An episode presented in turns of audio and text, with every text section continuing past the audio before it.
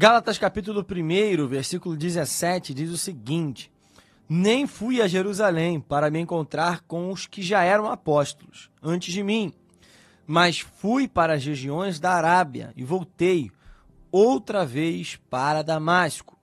Nem fui para Jerusalém para me encontrar com os que já eram apóstolos antes de mim, mas fui para as regiões da Arábia e voltei outra vez para Damasco. Amados irmãos, esse texto é escrito por Paulo, apóstolo que nós conhecemos e falamos tanto na nossa vida e curiosamente também estamos estudando a sua rotina, o seu ministério, tudo o que aconteceu na sua vida durante esse período né, de três meses na escola bíblica dominical nas Assembleias de Deus. Mas, irmãos, ontem meditando na lição que nós estudamos, esse texto me chamou a atenção por um detalhe. Nós vamos observar que aqui, durante esse versículo que acabamos de ler, Paulo, escrevendo aos Gálatas, ele está falando acerca do seu chamado para o apostolado.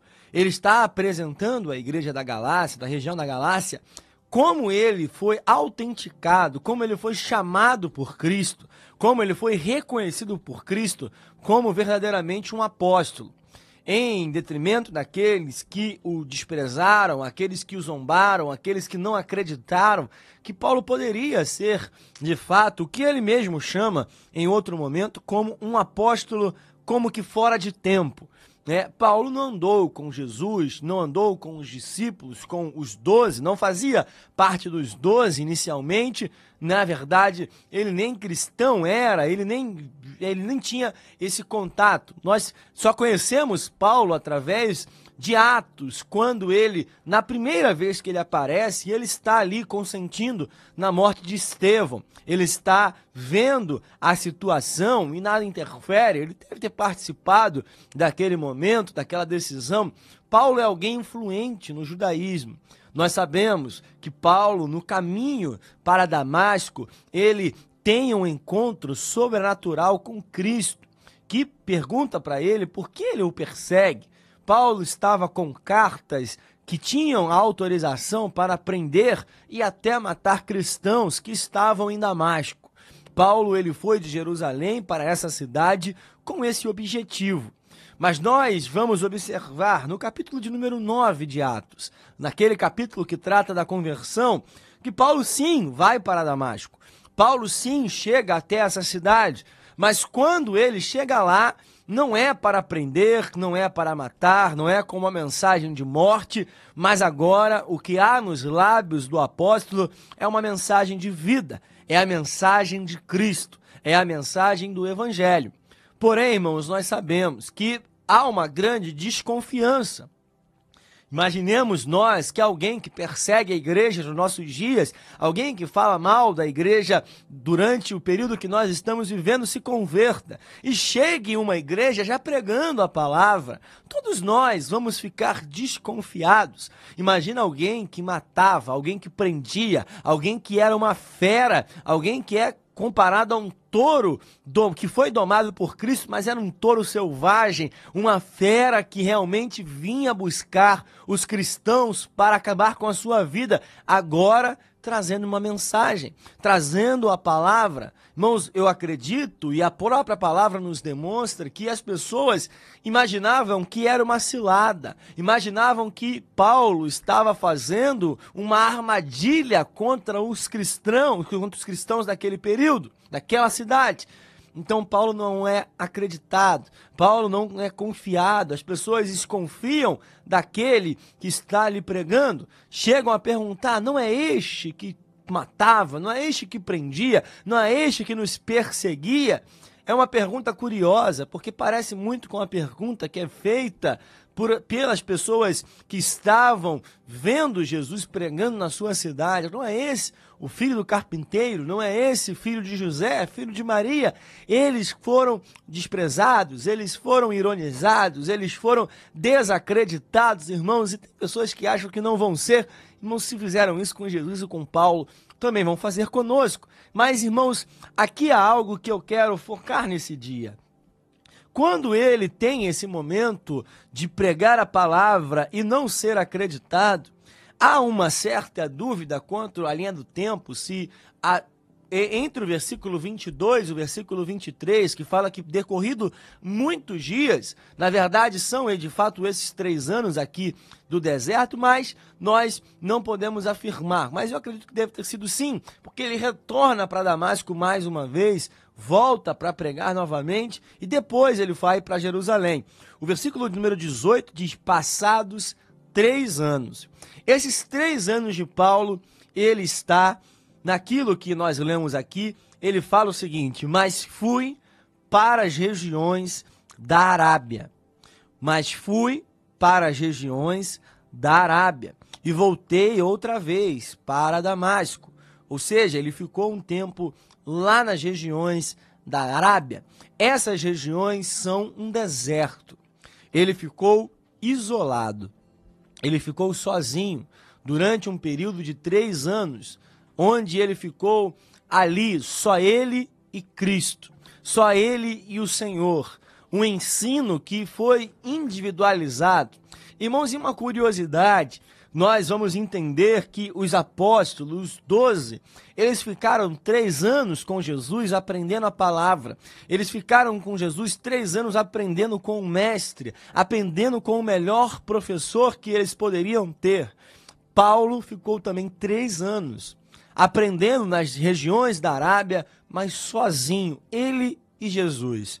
Aprendendo a palavra. Paulo teve a oportunidade de reler o Antigo Testamento, de ver que aquilo que estava escrito lá no Antigo Testamento apontava para Cristo, mas as escamas dos seus olhos, da religiosidade, do judaísmo ainda fanático, não permitia que ele enxergasse ele começou a enxergar as profecias acerca de Cristo, ele começou a enxergar como tudo durante a palavra apontava para o Cristo e como ele agora está pronto para de fato pregar o Evangelho.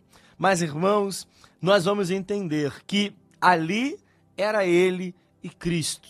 Não havia plateia, não havia público, não havia ninguém, não havia ninguém próximo dele. Era Paulo Cristo no deserto. Irmãos, o deserto é uma verdadeira escola. O tema dessa reflexão é a escola do deserto. Irmãos, nós sabemos que muitas pessoas aprendem em diversos lugares. Nós temos nossa rotina, colégios, ensino fundamental, ensino médio, diversas instituições de ensino, faculdades. Temos faculdades de teologia, faculdades que são importantes para a nossa vida. Mas Paulo, aqui nesse momento, precisou passar por um momento de graduação, precisou passar por um ensino reforçado. Aqui ele está a sós com o melhor professor de toda a história, num deserto, num lugar que talvez não fosse para nós né, tão propício, mas foi o lugar aonde Deus quis ensinar o apóstolo. Irmãos, nós precisamos entender que a escola do deserto nos ensina algumas lições que também nós podemos aprender. A primeira lição que o deserto nos ensina é que só o tempo pode nos ensinar algumas coisas. Isso se chama maturidade. Naqueles três anos que demoraram a se passar, Paulo aprendeu lições que ele precisava aprender nesse espaço de tempo. Irmãos, a gente muitas vezes ouve pregadores, e já virou um clichê de muitos né, deles, principalmente pentecostais, dizendo que o deserto é um lugar de passagem, você não vai ficar nesse deserto. Mas, irmãos, existem momentos da nossa vida que nós precisamos passar um período de tempo no deserto. Existem momentos da nossa vida que nós precisamos aprender lições que somente o tempo no deserto pode nos ensinar. Porque a espera molda o nosso caráter para receber a promessa. Ao mesmo tempo, também Deus está provando a nossa resistência. Esses são os dois objetivos do tempo no deserto. Primeiro objetivo, a espera, ela molda o nosso caráter para receber a promessa. Segundo objetivo, também prova a nossa resistência em meio às adversidades. Irmãos, Talvez você esteja há muito tempo no deserto. Talvez já sejam anos no deserto. Mas fique tranquilo, Deus está te ensinando a ser um cristão mais maduro, a ser um cristão mais resistente. Ah, irmãos, a ter um caráter moldado por Cristo no tempo do deserto. A escola do deserto nos ensina isso. Caleb esperou por anos, anos, anos e anos, 40 anos, até receber a sua promessa. Até chegar o tempo onde ele pôde falar acerca da promessa que já tinha sido feita lá atrás. E ele tinha o mesmo vigor, ele tinha a mesma disposição de antes, aprendeu com o tempo. Tantos personagens da Bíblia aprenderam com o tempo, aprenderam a ser cristãos, aprenderam a ser fiéis mais maduros e resistentes. Segunda lição, irmãos, tem lições que somente o deserto pode nos ensinar. O lugar, aquele lugar, aquele ambiente, só esse ambiente pode nos ensinar. Paulo estava em deserto da Arábia. Deus escolheu aquele lugar para que estivesse a sós Cristo e Paulo, para que ele pudesse aprender mais da palavra. Tem lições que só o ambiente do deserto pode nos ensinar. Experiências. O deserto nos faz ter experiências que não teríamos em outros lugares. O lugar aonde Deus nos coloca é fundamental para que a gente aprenda mais. Experiências de vida. Ezequiel teve que ser levado até um vale de ossos secos. Só naquele local ele poderia aprender sobre aquilo que Jesus, aquilo que Deus quis o ensinar. Não poderia ser em outro ambiente, não poderia ser em um lugar próspero. Não poderia ser em um lugar cheio de rios, cheio de vida, mas não, era no vale de ossos secos. Jeremias tinha que descer até a casa do oleiro para aprender uma lição que Deus o queria, queria o passar. Tem lições que só aprendemos no deserto na escola do deserto, se você está no deserto, se você está num ambiente desconfortável, irmãos, o Senhor está querendo te ensinar uma lição, o Senhor está querendo que você aprenda algo na escola do deserto. Terceira e última lição: o deserto nos deixa prontos para o próximo desafio. Irmãos, quando nós estamos no deserto, na escola do deserto, Deus ele quer que nós estejamos sempre prontos. Estejamos prontos para que quando o tempo do deserto acabar, nós possamos cumprir a próxima etapa, nós possamos ir para a próxima fase, enfrentar os novos desafios que estarão à nossa frente. Ezequiel saiu do vale de ossos secos pronto para a próxima missão. Jeremias saiu da casa do oleiro pronto para a próxima missão. Jesus saiu do deserto aonde ele foi desafiado pelo próprio diabo, pronto para pregar a palavra. E o próprio texto vai nos dizer isso, cheio do Espírito Espírito, Jesus agora estava pregando na Galiléia. Jesus pregava por onde passava, porque primeiro ele passou também pela escola do deserto, embora Jesus nem precisasse, mas passou para que a gente também entendesse que todos nós precisamos disso. Paulo agora sai graduado do deserto, sai com seu diploma espiritual, pronto a cumprir os desafios. Mas, irmãos, Paulo é alguém que aprendeu tanto porque ele retorna para Damasco. Quando ele retorna para Damasco, ele começa a pregar novamente e procura um matar. Ele vai para Jerusalém, ele é rejeitado pelos apóstolos, há uma grande desconfiança. Ele começa a pregar depois que Barnabé acredita, depois que Barnabé fala acerca dele. E quando ele começa a pregar, há uma nova discussão. Paulo é reconduzido à sua casa, para Tarso, aonde ele fica um período de 10 anos.